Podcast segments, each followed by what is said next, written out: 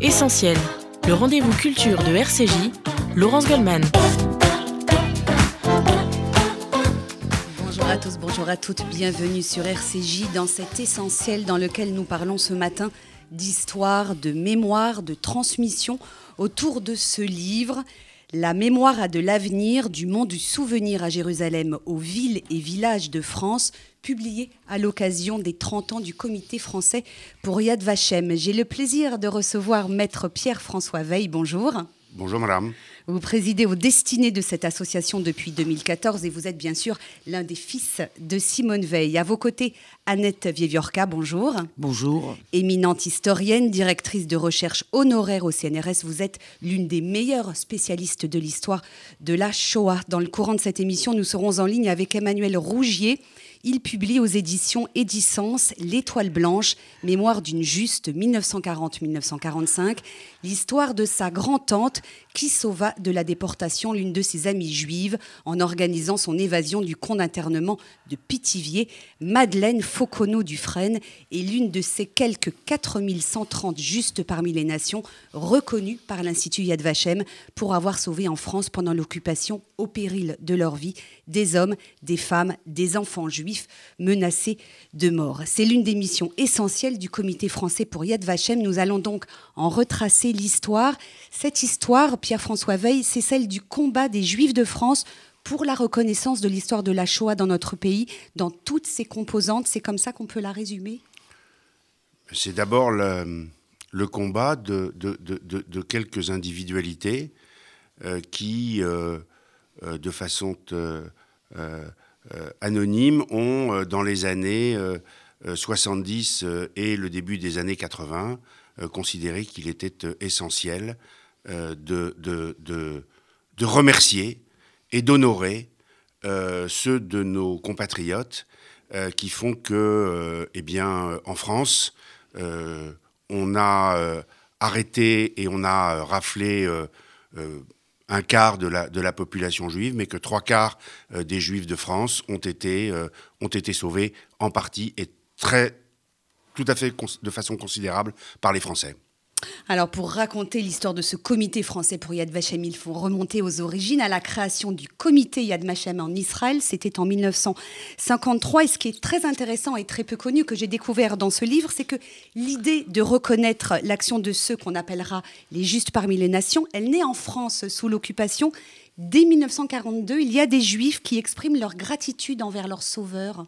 Absolument, dès le, dès, dès, le départ, et euh, euh, alors même qu'on est encore euh, évidemment dans cette période terrible, eh bien, il y a immédiatement des, des juifs qui sont tout à fait conscients de ce qui se passe et des réseaux qui se mettent en place et des gens qui sauvent, qui, aident à sauver d'abord les enfants juifs. Énormément d'enfants juifs ont été sauvés dans des, dans des filières et le nombre d'enfants cachés et aujourd'hui encore de gens qui ont été des enfants cachés et qui sont là pour nous le, pour nous le rappeler, eh bien, il y a eu dès, dès le début, effectivement, des gens qui l'ont rappelé tout de suite. Oui, Anne hein, ce sentiment de gratitude dès 1942. Il y a des anecdotes euh, dans ce livre sur le comité français pour Yad Vashem. Euh, en 1943, à Drancy, des juifs se réunissent euh, en l'honneur de trois non-juifs qui ont été arrêtés parce qu'ils leur ont porté secours. C'est assez incroyable, cette prise de conscience déjà en pleine tourmente de la Shoah. Oui, je pense que la, prise de conscience, elle a été immédiate parce que Pierre-François parlait de, de ces filières, mais en fait, on peut dire que les filières étaient en quelque sorte mixtes, c'est-à-dire que euh, il y avait euh, des, des, juifs, je pense euh, à Moussa Ouedet Abadi ou je pense au réseau Garel, mais cela ne pouvait travailler que s'ils étaient en relation avec des non-juifs chez qui ils pouvaient placer les enfants ou des institutions religieuses. Donc je pense que très vite, euh, il y a eu cette prise de conscience que euh, pour sauver et notamment les enfants, parce que le sauvetage des enfants a été très important, il fallait, euh, ben voilà, il fallait qu'il y ait des, euh, qu'il y ait des, non-juifs qui, se mobilisent. Euh. Qui se, mobilisent oui. Et au même moment, en Palestine, et c'est également euh, raconté dans ce livre, les habitants juifs du Yishuv ont la même idée, créer un institut pour recenser les victimes et pour rendre hommage à ceux qui leur viennent en aide. en 1942, on ignore encore hein, l'ampleur de la, de la Shoah.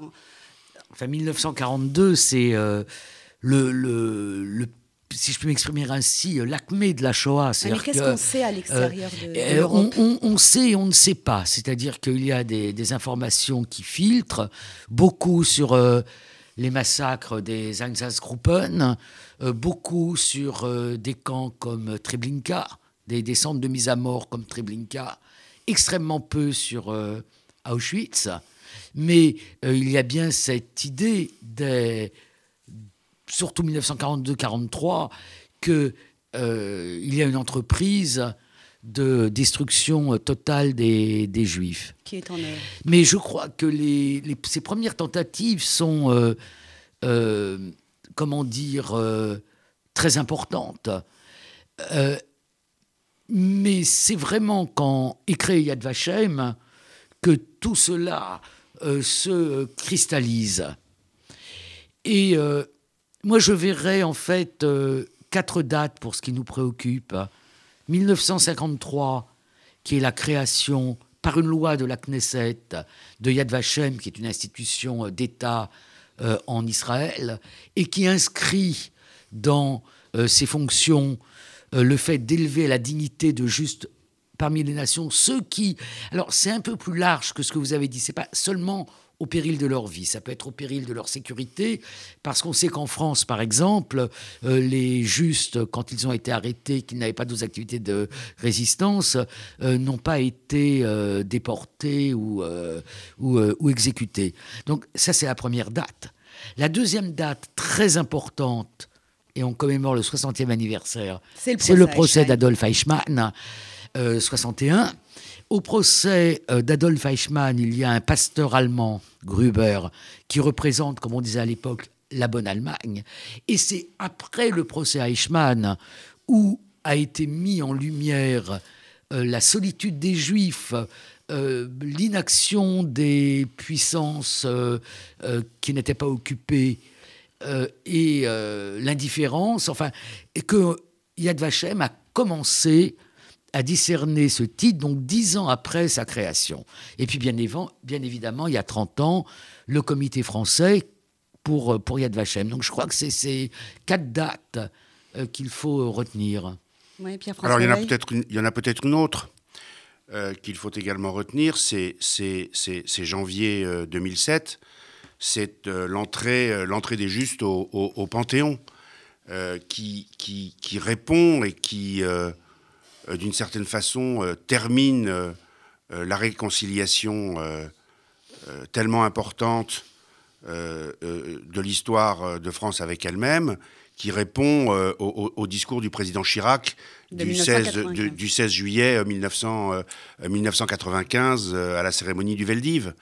il ne faut jamais oublier que la France a une en particulier une double, une double particularité, celle effectivement euh, euh, d'avoir un, un, État euh, collaborationniste et qui va s'illustrer dans, la collaboration, pour ne pas dire s'abîmer dans la collaboration, et puis d'être également en Europe le pays où, grâce à la population, et je reviendrai un instant sur un événement important, euh, a, fait que euh, la plus grande partie de la communauté juive a survécu. Euh, on est à des, à des statistiques qui n'ont rien à voir avec évidemment la situation de la Pologne, avec les pays de l'Est, mais même avec les, Pays-Bas, la, Belgique et d'autres pays encore. Et il faut se souvenir que en, en, août 1942, lorsque, après la rafle du Veldiv qui est organisée à Paris, mais qui est en Paris est en zone nord, Paris est en zone occupée. Il y a également en zone sud, euh, c'est-à-dire en zone libre, des très grandes rafles, et qu'il euh, y sera mis fin, et en particulier aux, déportations de convois qui vont s'arrêter assez rapidement. sous, sous, la, sous la pression ou sous la remontée des informations par ce qu'on appelait à l'époque les, les, renseignements généraux ou les ancêtres des renseignements généraux, je ne me sais plus, qui font remonter vers les préfectures les, les, les hésitations, les, j'allais dire, une espèce de résistance passive des populations françaises qui sont extrêmement choquées. Comme le disait Annette Vivorca euh, euh, tout à l'heure, en 1942, on ne sait pas très bien quel est le sort des Juifs, et en particulier en France. Mais on se révolte contre ces, euh, contre ces arrestations, contre ces rafles. alors il y a bien sûr l'intervention de Monseigneur à Liège, qui est absolument essentielle. L'évêque de Toulouse. L'archevêque de Toulouse. Mais, mais, cette indignation, enfin cette, cette position est relayée par l'indignation des Français. Et par conséquent, ça va arrêter et obliger les autorités de Vichy à, rediscuter avec les Allemands et à, et à, freiner et à arrêter les convois. Il ne faut jamais oublier que euh, un tiers des, je crois un tiers des déportés euh, de France, euh, c'est l'été et le début de l'automne 42. Et puis qu'ensuite en 43, ça va être beaucoup moins important. Ça va reprendre après, mais ça va être beaucoup moins important. Et je pense que c'est très lié à cette résistance passive, sinon cette, euh, cette sorte de révolte euh, passive, euh, plus ou moins silencieuse, des, Français. Et ça, c'est très important. Et par conséquent, je crois qu'il ne faut jamais oublier, effectivement, l'entrée des, des justes au Panthéon. On a mis du temps hein, en France euh, à découvrir, redécouvrir, à parler de cette histoire euh, des justes de France. Euh, on, peut dire que c'est une forme de résistance pendant la guerre, ces Français qui sont mobilisés pour sauver des Juifs, une résistance civile? Si on prend le terme de résistance au sens propre du terme, au sens physique du terme, une résistance est une rétroaction. C'est le fait de s'opposer à une action. Euh, le fait de s'opposer à l'arrestation euh, des, Juifs, c'est bien évidemment une forme de résistance. Alors le terme qui est utilisé en général, c'est le terme de résistance civile, et on peut vraiment dire que ça a été une, une résistance. Et quand on regarde comment elle a fonctionné, elle a fonctionné à titre individuel, on verra l'exemple euh, tout à l'heure par votre interview. Mais elle a été aussi collective. Euh, Pierre-François euh, notait le discours de Saliège. L'Église, il y a eu un nombre important de, personnes qui ont été cachées dans les couvents. Il faut dire un mot aussi pour les protestants. Avec le pasteur euh, Avec, voilà, avec euh, euh, cette assemblée du désert que tiennent annuellement les, les, protestants au début septembre, où il y a vraiment un appel à sauver, à cacher les, juifs. Le, le, village emblématique de cette résistance et bien évidemment le Chambon-sur-Lignon. Donc euh, euh, c'est vraiment une résistance qui s'organise avec des faux papiers, des fausses cartes d'alimentation, euh, enfin vraiment c'est oui, je pense qu'on peut utiliser le terme de, de résistance. Et la question du temps, eh bien, je pense que il y a eu tout le temps de la réémergence de, des responsabilités de la France, de la complicité de la France dans la déportation. Et euh, Pierre-François a évoqué l'important discours de, Jacques Chirac en 95. Euh, il y a eu quelques voix, pas beaucoup, qui se sont élevées à cette époque-là en disant la France, c'était quand même pas que ça. Et effectivement, quand on regarde toute la présence de Chirac, son septennat, son quinquennat, il s'ouvre par le discours de 95 et il se clôt par le discours de, 2007 et cette euh, cérémonie euh, bon, que je revois encore parce que nous y étions à cette cérémonie qui était impressionnante et je vois encore euh, Simone Veil et Jacques Chirac descendant dans la crypte tenant chacun dans la main deux enfants, un enfant qui avait pu naître parce que les parents avaient été cachés, et euh, un, petit enfant, je pense, euh, de juste. C'est des images qu'on n'oublie pas. Nous allons marquer euh, une première pause dans cette émission. On se retrouve tout de suite après pour évoquer ces 30 ans du Comité français pour Yad Vashem en compagnie de son président, maître Pierre-François Veil, et de l'historienne Annette Vieviorca. Tout de suite sur RCJ. RCJ. Depuis 1950, le Fonds social juif unifié combat la pauvreté et l'exclusion et met des actions essentielles au service de la solidarité. Grâce à vos legs, donations et assurances vie, vous permettez au FSJU d'agir. Je m'appelle Daniel, j'ai 64 ans, je soutiens le FSJU depuis longtemps, mais je ne savais pas que je pouvais faire aussi un testament en sa faveur. J'ai décidé de passer le cap et laisser une partie de mon héritage au FSJU. Ce geste donne un sens à mon engagement. Pour toute information, contactez Elena Atias au 01 42 17 10 55. 01 42 17 10 55.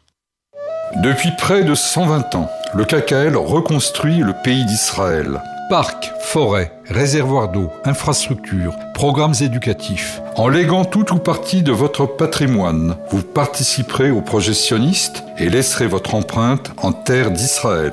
Contactez en toute discrétion et sans engagement le KKL et demandez Linda. KKL 01 42 86 88 88 01 42 86 88 88 Jeudi 15 avril à 13h, émission Histoire d'un discours. Maxime Dian et Sacha Partouche reçoivent Simon Serroussi, porte-parole de l'ambassade d'Israël en France, pour le discours de David Ben Gurion du 14 mai 1948 sur RCJ. RCJ.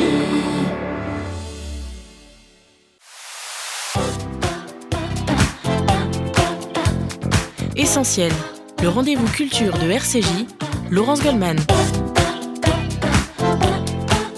Retour dans Essentiel sur RCJ à l'occasion de la sortie de ce livre La mémoire de l'avenir du monde du souvenir à Jérusalem aux villes et villages de France, publié à l'occasion du 30e anniversaire de la création du Comité français pour Yad Vashem Toujours à mes côtés, le président de l'association, Pierre-François Veil, et l'historienne Annette Vieviorca. Dans un instant, nous allons parler euh, d'une de ces femmes qui a été reconnue juste parmi euh, les nations par le comité français euh, de Yad Vashem. Mais tout d'abord, un mot sur l'histoire de ce comité.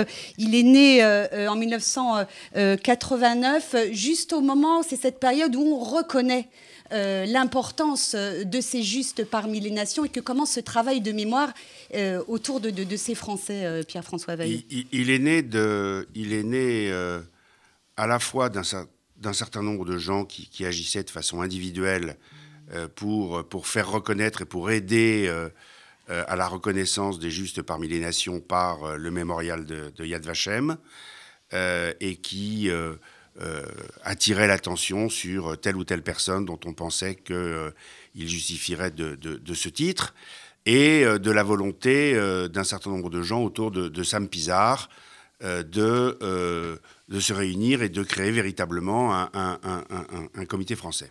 Et nous, il nous a semblé 30 ans après que une, une, institution en, charge de la, en charge de la mémoire, elle se devait d'honorer euh, les gens qui étaient à, l'origine du sauvetage de cette mémoire euh, à partir de, 1989. Il faut, se, replacer dans les années 80, euh, dans les années dans lesquelles il y avait des grandes interrogations sur le, négationnisme. Nous ne sommes pas encore très loin du, du, sinistre, du sinistre Forisson et de ses, et de ses œuvres. Et et ces gens se sont, euh, se sont euh, euh, battus, non seulement, bien sûr, pour la reconnaissance, enfin pour, pour que pour qu'on parle de la Shoah, mais aussi pour qu'on parle des gens qui avaient eu le courage d'aider et de sauver la, la communauté juive française. Et c'était, et ça paraissait pour eux très très important. Et au fond, ces personnes qui étaient des anonymes, qui pendant 10 ans, 20 ans, 25 ans ont mené ces combats, euh, eh bien, euh, il risquait de sombrer dans l'anonymat. Il nous a paru essentiel de raconter cette histoire du comité et qui raconte l'histoire d'un certain nombre de gens, souvent ensuite, plus tard, des anciens enfants cachés, qui ont voulu honorer les gens qui les avaient sauvés et qui les avaient aidés.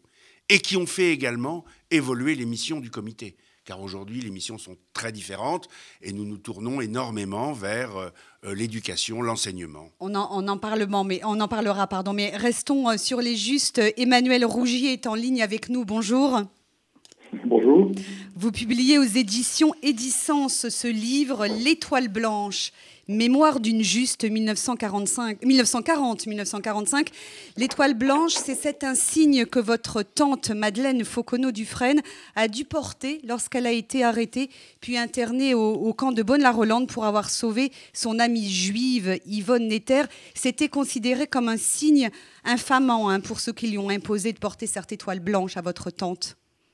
Absolument, c'est ce qu'on le lui a dit et elle l'a arboré comme étant quelque chose. C'était une fierté pour elle. Elle l'a dit. Elle l'a dit, mais je veux bien en porter une, donnez-moi plusieurs. Euh, je veux en porter une dans mon dos, sur mon épaule, sur mon chapeau.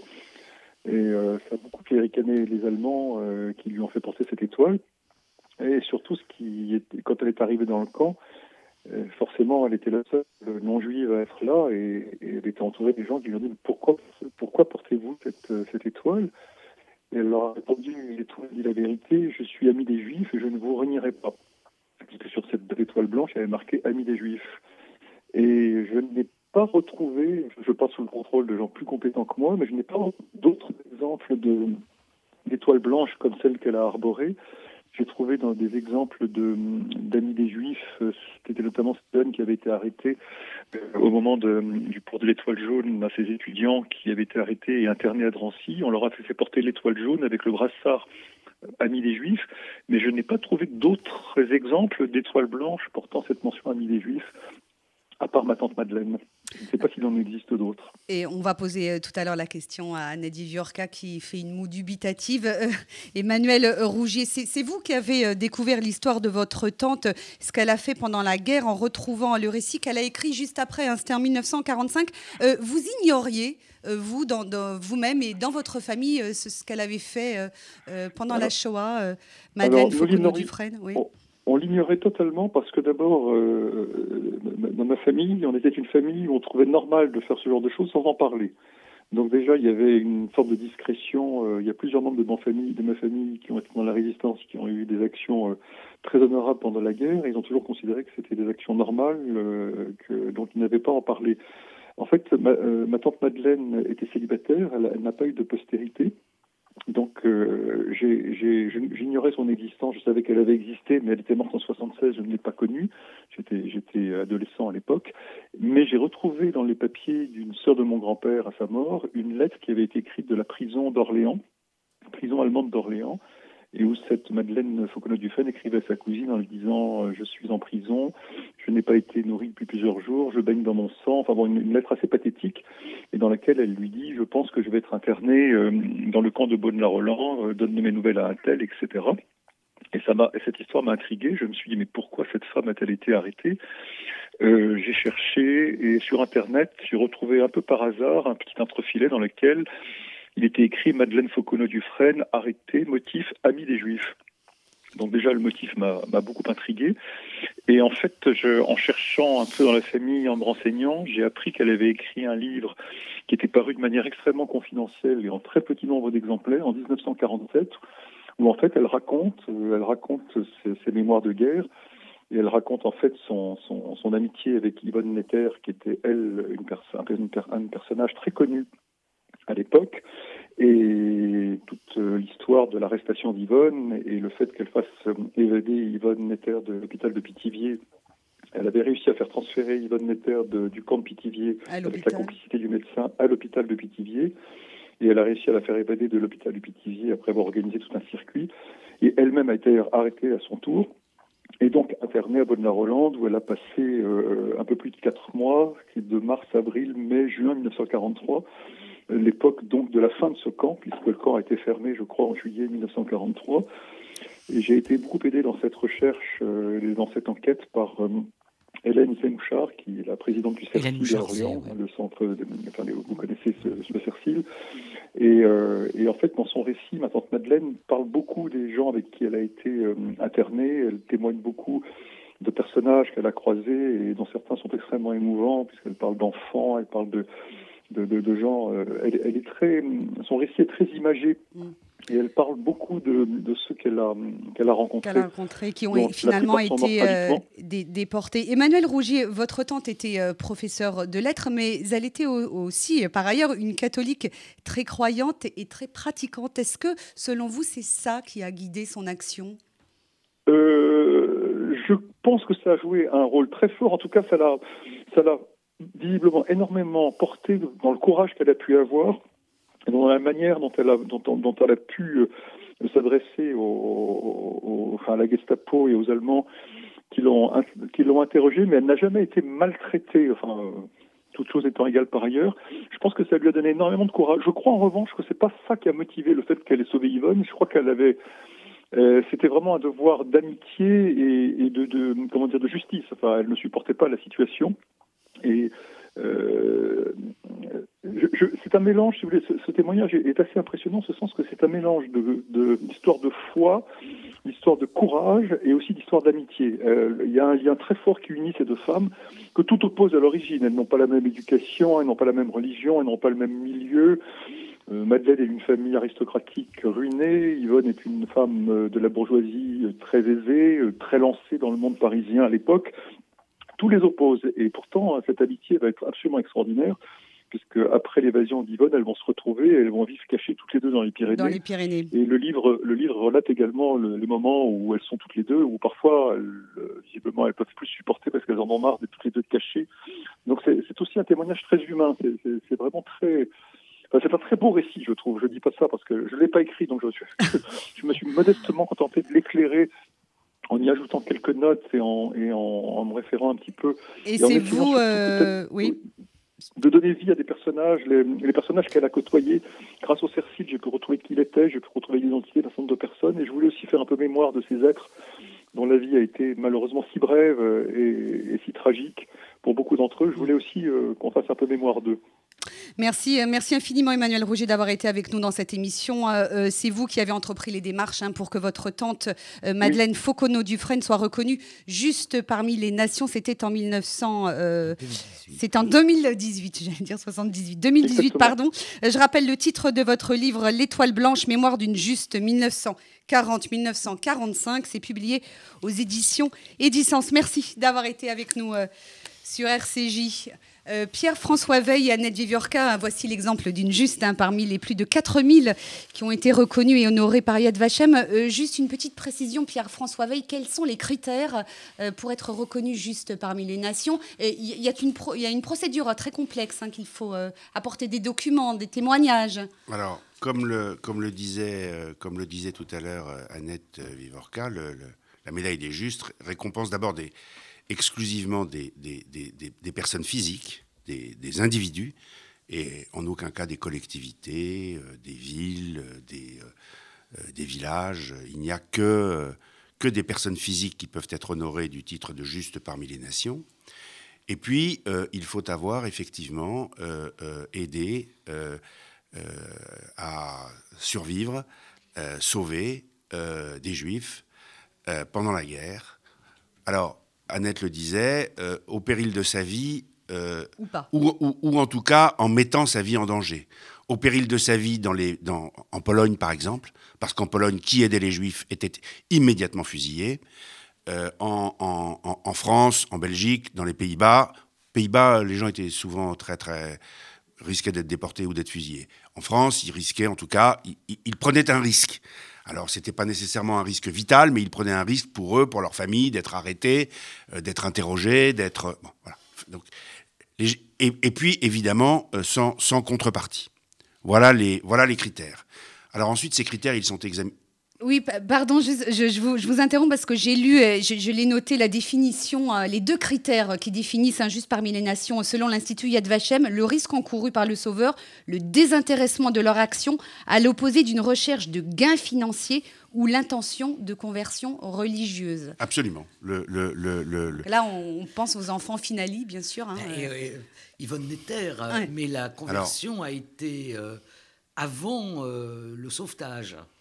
Alors il y, a des, il, y a, il, y a, bien évidemment, euh, ça a été un, un très grand débat. Euh, d'abord, il faut, il, faut, il, faut savoir que cette, cette, définition, elle a été élaborée euh, par le législateur israélien, puisque la médaille des justes est la plus grande médaille et la plus, la plus haute distinction civile israélienne, et par conséquent, c'est le Parlement israélien, comme, le, comme, comme l'évoquait tout à l'heure Annette Vivorka, qui, en 1953, a décidé la, la, création de cette, distinction. Euh, et donc, ce, n'est pas une distinction qui a été faite, ce n'est pas une définition qui a été faite à usage exclusif de la France. C'est une distinction qui est euh, valable pour toute l'Europe. Et cette question éventuellement euh, des conversions pouvait se poser dans un certain nombre de pays. Il s'est aussi, évidemment, certainement, posé en France. Mais enfin, nous savons par la recherche, nous savons par les histoires individuelles, nous savons aussi par toutes les remontées d'informations qui nous sont revenues, que énormément d'institutions euh, euh, religieuses ont aidé à sauver des gens, à les protéger, à les cacher, pas du tout avec une intention euh, de conversion. Et que, au contraire, ils ont même, parfois, au péril, de, l'institution et, des enfants cachés, conservé des éléments pour garder des traces des parents et que les enfants cachés puissent éventuellement retrouver leurs parents dans l'hypothèse où ceux-ci auraient survécu. Donc euh, c'est un sujet sur lequel il faut faire extrêmement attention parce que, comme toujours, l'histoire c'est à la fois des statistiques et des histoires individuelles. Et les histoires individuelles sont toutes différentes les unes des autres.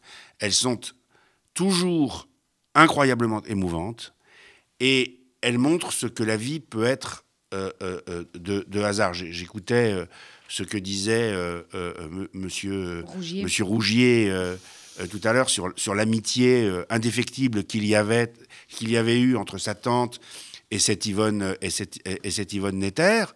voilà, c'est une histoire singulière, comme tant d'histoires singulières qui font que tant de Français ont aidé tant, de, tant de leurs concitoyens juifs, mais tant aussi de, de, de, de réfugiés à, à, se cacher, à survivre. Alors, il y a plus de 4000, hein, je donnais le chiffre de 4130 juste parmi les nations. Je crois que c'était euh, il y a deux ans, il y a peut-être de Non, non, non, c'est un chiffre très euh, récent. Vos chiffres sont très à jour, je crois. Instruit. Euh, j'ai envie de vous poser une question à tous les deux. D'un côté, nous avons les, les juifs dès le début qui veulent exprimer leur gratitude et leur reconnaissance envers les juifs qui les ont sauvés. Mais de l'autre côté, ces Français, le plus souvent anonymes, comme le disait Emmanuel Rougier, il parlait de la discrétion, de la modestie de sa tante spontanément, euh, ils n'ont pas raconté leurs histoires. Mais euh, c'est encore plus extraordinaire en fait. Emmanuel Rougier évoquait aussi, Emmanuel Rougier évoquait aussi euh, l'histoire même de ces résistants qu'il n'avait jamais raconté. D'abord, beaucoup de gens ont trouvé que ne faisaient que leur, ils ne jouaient que leur, faisaient que leur rôle, que, ce qui était normal, et, ils ne voulaient pas en parler. Et puis après la guerre, les gens voulaient regarder devant, les gens voulaient regarder la reconstruction. Et puis aussi, et il faut s'en être conscient, dans les villages, dans les maisons, dans les, euh, euh, dans les rues, chacun savait ce que l'autre avait fait pendant la guerre. Mais il fallait vivre ensemble. Et par conséquent, euh, il y avait aussi à affronter cet avenir commun, cet avenir collectif, dans lequel on n'avait pas forcément envie de plonger dans ce qui a été ou dans, ce, qui ressemblait à l'histoire, euh, pardon de prendre cette comparaison, mais euh, euh, l'histoire de, l'Allemagne sous la Stasi, dans lequel un film comme La vie des autres montre comment tout le monde dénonçait tout le monde. alors, effectivement, les gens. Il y a eu une période de l'épuration, et puis les gens ont, regardé devant, mais encore une fois, pour beaucoup de gens qui avaient effectivement sauvé des juifs, ils n'ont pas voulu considérer qu'ils avaient fait quelque chose de euh, d'extraordinaire. Ils avaient au contraire continué d'assumer euh, leurs engagements religieux, leurs engagements politiques, leurs engagements humains, euh, leurs engagements de tout simplement de, citoyens français formés à, la démocratie, formés par les hussards de la République pendant tellement de temps, qui, qui considéraient comme normal, encore une fois, d'aider leurs concitoyens pour chasser.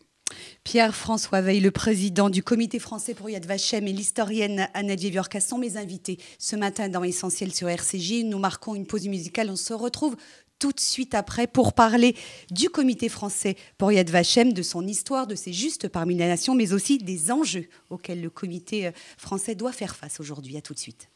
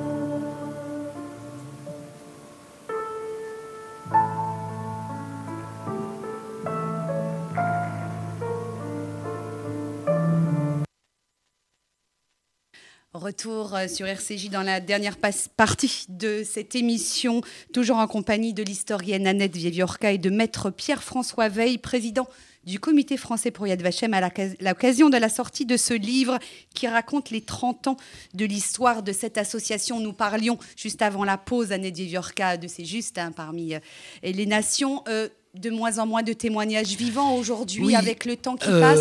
Pierre-François excusez-moi, Pierre-François a insisté euh, sur le fait que c'était des personnes euh, qui étaient euh, honorées. Mais il fallait aussi prouver qu'elles avaient réellement sauvé un ou plusieurs juifs. Et dans ce cas-là, c'était le témoignage qui était le, le, plus important. Je me souviens de la difficulté qu'il y a eu pour euh, Justin Godard à la dignité de juste parmi les nations. Or, aujourd'hui, on est dans une euh, période où euh, les témoins de, de, toute cette histoire disparaissent et où le recours, c'est l'archive. Et Emmanuel Rougier raconte bien comment c'est grâce au travail de, de collègues d'archives du CERCIL, à la très grande compétence, et c'est très important que le CERCIL conserve ses archives euh, là où il y a cette connaissance, mais euh, l'archive euh, est de plus en plus importante. C'est-à-dire qu'on est devant un paradoxe. L'histoire vive, portée par ceux qui l'ont vécue, est en train de s'estomper, mais en revanche, on a euh, soit par des découvertes fortuites comme celle qui vient de nous être racontée, euh, soit parce que les archives sont euh, ouvertes, on a de plus en plus la possibilité de recourir aux archives, donc l'importance des archives. le comité français pour Yad Vashem, Pierre-François Veil, dont vous êtes le président hein, depuis 2014, il reçoit encore des documents, des archives dont par l'année Vivorca, des témoignages? Nous recevons, nous recevons des, les choses se passent un tout petit peu différemment. Nous recevons des, demandes d'aide pour constituer des dossiers. Et dans ce cadre-là, effectivement, nous recevons des archives, des documents, malheureusement pas assez. Comme le, dit, euh, comme le disait Annette Vivorca, il faut, il faut euh, un témoignage. La, loi est extrêmement stricte. Il, euh, fallait deux. Maintenant, on a réussi à la limiter à un témoignage d'une personne ayant connu les événements. Évidemment, ça devient de plus en plus compliqué. Euh, moi, j'ai un, remords, j'ai toute mon enfance euh, entendu euh, maman nous parler des gens qu'il avait sauvés pendant la guerre, enfin qu'il avait à un moment donné sauvé, qu'il avait caché, cette professeure d'histoire, Madame de Villeroy, qu'il avait caché en 1900, à la fin de l'année 1943 et au début de l'année 1944, qu'il avait hébergé chez qui elle a habité six mois.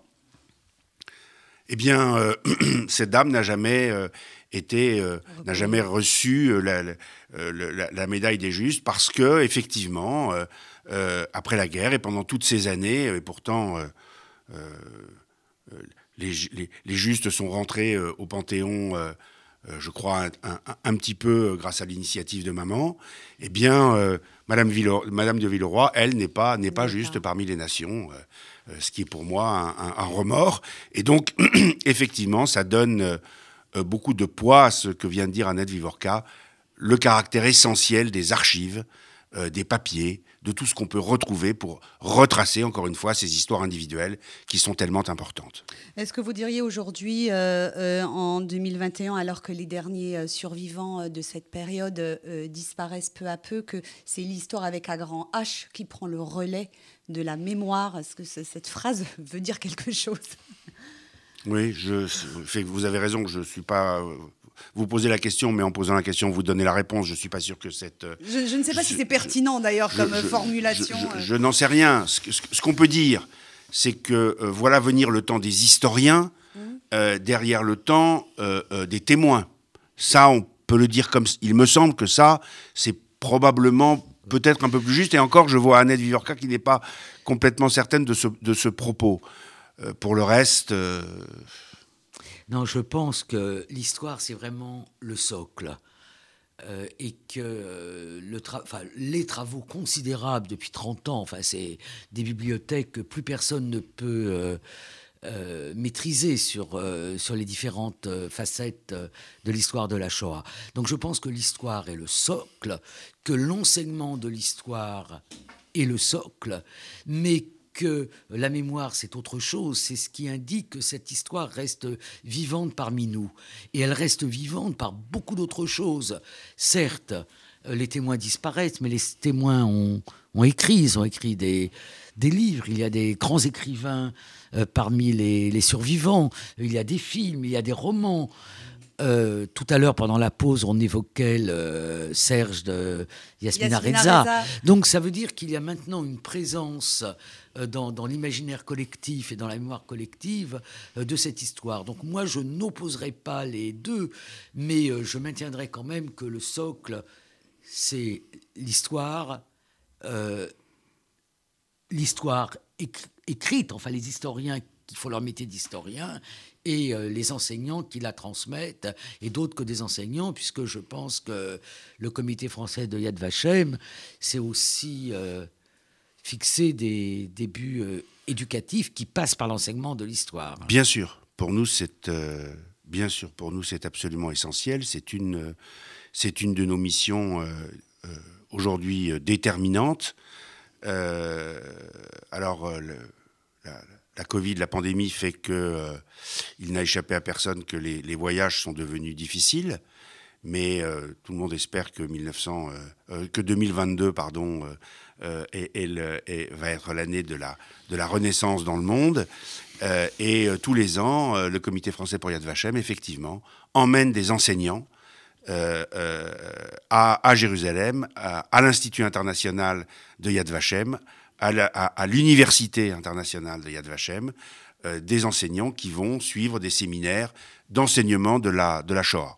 Et euh, je dois dire que c'est euh, absolument extraordinaire parce que tous les enseignants que nous emmenons, qui sont, nous choisissons très, de façon très sélective des, des gens qui ne sont jamais allés en Israël, et tous reviennent absolument enthousiastes de cette semaine d'enseignement qu'ils ont partagé souvent, même avec, euh, avec des, des, d'autres enseignants d'autres pays qui viennent également se former à, Yad Vashem. C'est une mission, euh, c'est une mission déterminante et, essentielle. Et effectivement, euh, on a parfois parlé de, de devoir de mémoire. La, mémoire n'est pas un devoir, l'enseignement en est un. Oui, euh, euh, je, vous, je, vous, racontais ça pendant la pause. Yasmina Reza, dont, nous parlions, euh, cette, cet écrivain, disait qu'elle ne comprenait pas l'expression devoir de mémoire. J'avoue que moi aussi, parfois, j'ai du mal à en saisir véritablement. Il y a une espèce d'injonction dans le mot devoir. je, je, pense que Pourtant, c'est une expression très galvaudée. Je pense que c'est devenu un slogan. Et comme tous ces slogans, c'est un peu vide de sens.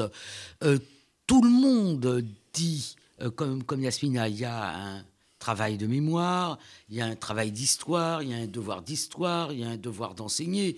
Mais euh, quel devoir de mémoire? Et puis, euh, un peu pour pondérer ce que j'ai dit tout à l'heure, ce qui est certain, c'est que au fur et à mesure que le temps s'éloigne, cette mémoire qui était dans les familles, c'est une mémoire qui s'éloigne.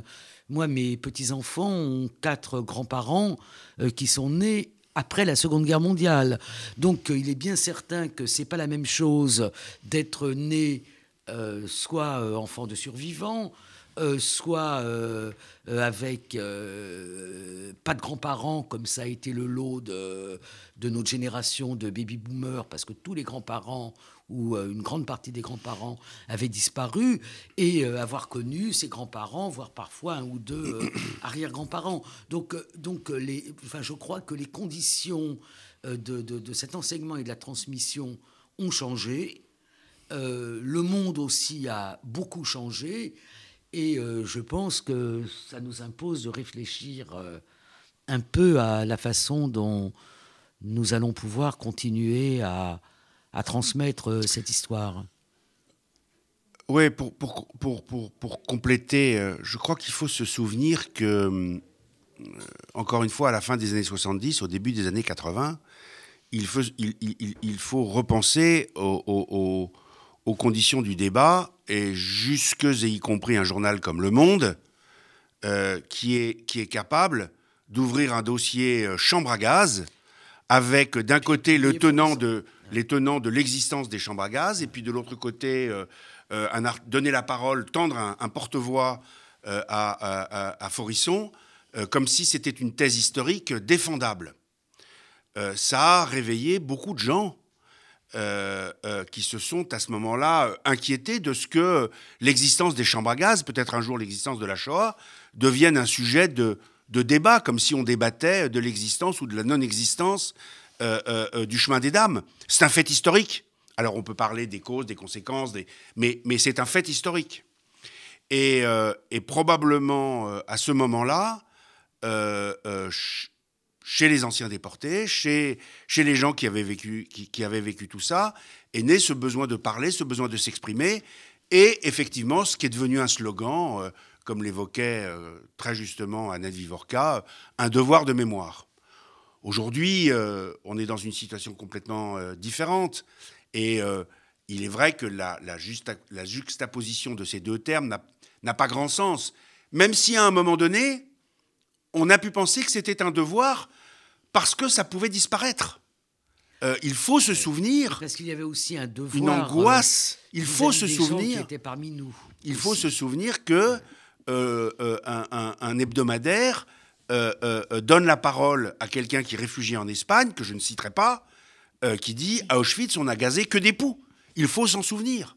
Aujourd'hui, voilà, aujourd'hui, encore une fois, les historiens ont énormément travaillé, ont produit une, masse d'informations, et puis, et, puis, et puis on a eu accès à, Birkenau, et puis le, tout ce qui s'est passé dans les années 80, puis 90, puis bon, voilà, change les choses. Mais à l'époque, oui, c'était probablement, euh, c'était probablement un devoir de ne pas oublier. Aujourd'hui, euh, aujourd'hui, ça ne peut plus être une injonction euh, pour, pour les jeunes. Je crois que ça serait très maladroit. Un dernier mot pour conclure, Annette Vivorca. On arrive au terme de cette émission. Vous voulez rajouter quelque chose? Euh, non. Euh... Alors moi j'avais prévu quelque chose. Qu'est-ce que vous aviez prévu? Non, j'avais prévu, mais c'était terminé sur une note un peu pessimiste du de parler de la résurgence de l'antisémitisme dans notre pays depuis 15 ans, ce qui rend ce combat pour euh, l'histoire et la mémoire de la Shoah encore plus difficile. Ou encore plus nécessaire. si vous voulez, et beaucoup, beaucoup d'entre nous l'ont dit, euh, cet euh, enseignement de l'histoire de la Shoah ne vaccine contre rien du tout. Et euh, les mouvements de fond de, nos sociétés et la réémergence de l'antisémitisme, dans votre journal, vous citiez les inscriptions sur Sciences Po, mais il faut voir aussi ce qui se passe en Hongrie, en Pologne, qui est, de mon point de vue, autrement plus bon, disons, très grave. Euh, bon, ça montre bien que euh, ce n'est pas ce travail historique euh, qui va permettre de lutter l'antisémitisme. Il est dû à d'autres d'autres mouvements sur lesquels malheureusement on ne peut pas agir. Ce n'est pas les enseignants qui vont empêcher l'antisémitisme. C'est le rôle de, de la classe politique, de la justice. bien évidemment. C'est évidemment un combat politique et c'est un combat qui ne s'arrêtera jamais, mais il faut avoir, euh, comment dit-on, la, la, la, lucidité euh, du pessimiste et, euh, et, l'enthousiasme de l'optimiste. Merci beaucoup. Merci Pierre-François Veil d'avoir été avec nous dans cette émission. Merci infiniment Annette Viviorca qui est très souvent présente sur RCJ puisque vous animez une mensuelle histoire. Mensuelle histoire, oui. Le jeudi, une fois par mois sur RCJ, je rappelle le titre de ce livre publié à l'occasion du 30e anniversaire du Comité français euh, pour Yad Vashem, la mémoire a de l'avenir. Merci à tous. Dans un instant, vous avez rendez-vous avec Rudy Saada pour RCJ midi. Excellente journée à tous à l'écoute de nos programmes. RCG